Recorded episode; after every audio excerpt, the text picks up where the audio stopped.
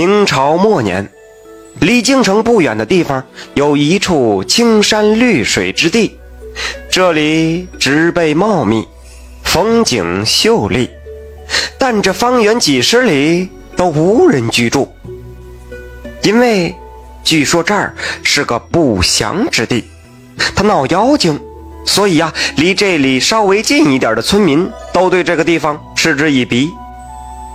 这个地方有条山路，是通往京城的必经之路。话说，有个叫刘三的书生要进京赶考，行至这里，天已经黑了，他便搭了一个简易的帐篷，打算在这儿露宿一夜，第二天早上再出发。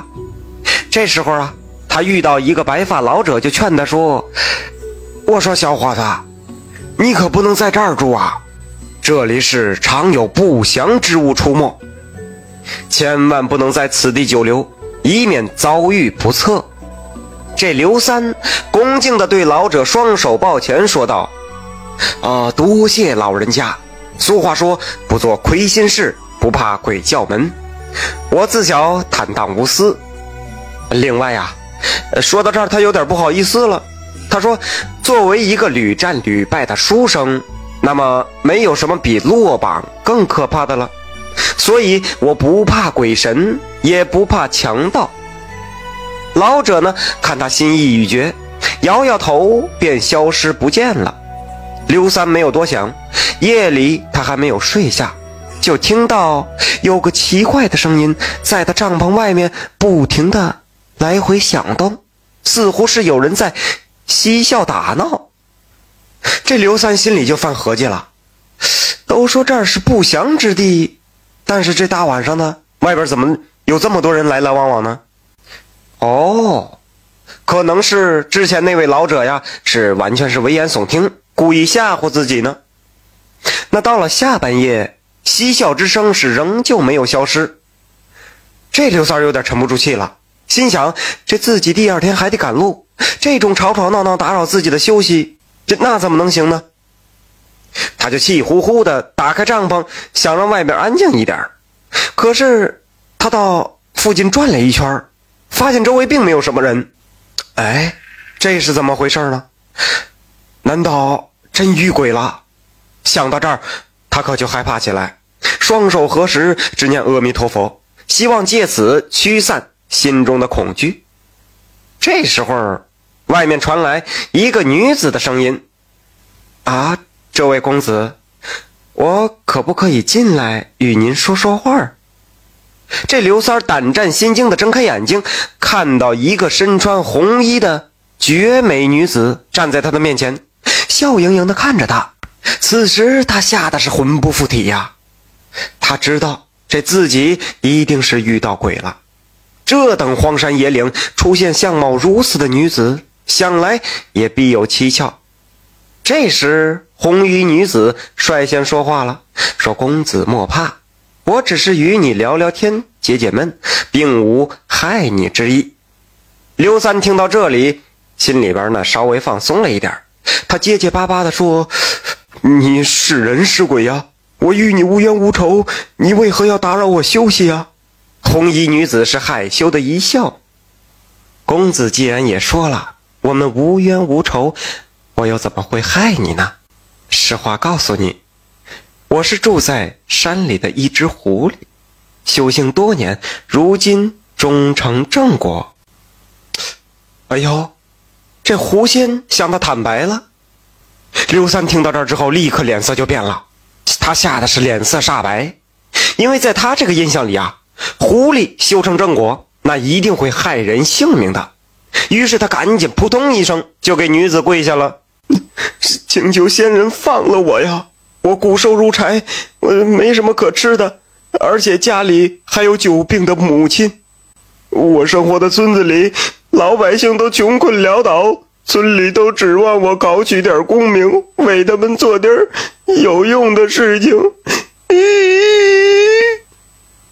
狐仙赶紧向前扶起刘三，就说道。哎，你放心，我修行多年，既不能做杀生之事，也不会做害人之事。只是今天碰巧相遇，那也是缘分，想与公子畅谈一番，别无他意。”刘三看他诚意满满，眼里也并无戾气和恶意，于是就从地上爬了起来，擦干眼泪，与他畅聊起来。在这个闲谈之中，狐仙就告诉他，这块地方之所以那被人们说成是不祥之地，是因为这里人迹罕至，而且风景秀丽，那修行的动物自然就选择了这里。但是这些修行的动物并无害人之意呀。今日看到刘三在此借宿，听闻他的哭诉，便知他心中的苦闷，希望能帮他考取功名，为家乡百姓做好事，也算是自己的功德一件。刘三听到这里，那很是高兴，便与狐仙聊起了四书五经，聊起读书多年所学的这个知识。没想到啊，这狐仙居然比自己懂得还要多得多。那是自然呢，你也不看看，既然能修炼成仙的狐狸，那得活了多大岁数了？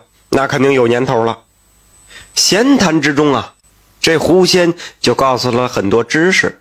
就这样，不知不觉间天就亮了。天亮之时，刘三觉得自己对狐仙产生了深深的爱慕之情。这也难怪。这以前的风俗啊，你盯个女子多看几秒就视为不敬。这俩人促膝长谈了一整夜，这刘三一想坏了，我这怎么光顾说话了？他对狐仙是非常不舍的说：“今日相遇实乃三生有幸，如不介意，希望能定个时间再次相遇，以续前缘。”狐仙是害羞的一笑。如果公子能够飞黄腾达之时不忘初心，自然可以再次相逢。狐仙离开之后，那刘三脑子中全是狐仙的音容笑貌，那倾国倾城之貌实在太让他着迷了。他决定进京赶考之后，无论能不能金榜题名，都要回来找到狐仙，与他一起厮守终生。这刘三到了京城，仍然是满脑子想着都是狐仙，差点走到密云去，这可真是让他神魂颠倒啊！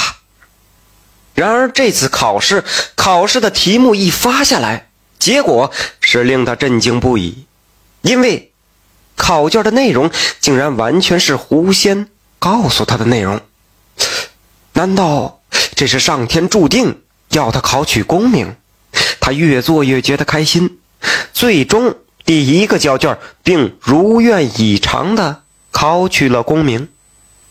如果说狐仙给刘三带来了九分欢喜，那还有一分是只相见还没有相守的遗憾。那么，这个功名实在是给他带来了十二分的惊喜呀！他不仅在金榜题名是第一位，达成了多年的心愿，还得到了朝廷。宰相的赏识，并称他是一表人才，决意就要将自己的女儿许配给他。开始的时候，这刘三还犹豫呢。这如果娶了宰相的女儿，那他岂不是负了狐仙？可是自己刚刚考取功名，崭露头角，如果自己断然拒绝的话，这这也不好让宰相下台呀。那最重要的就是，以后哪儿还有这么好的机会呀？这鱼跃龙门，他心里边犹豫了。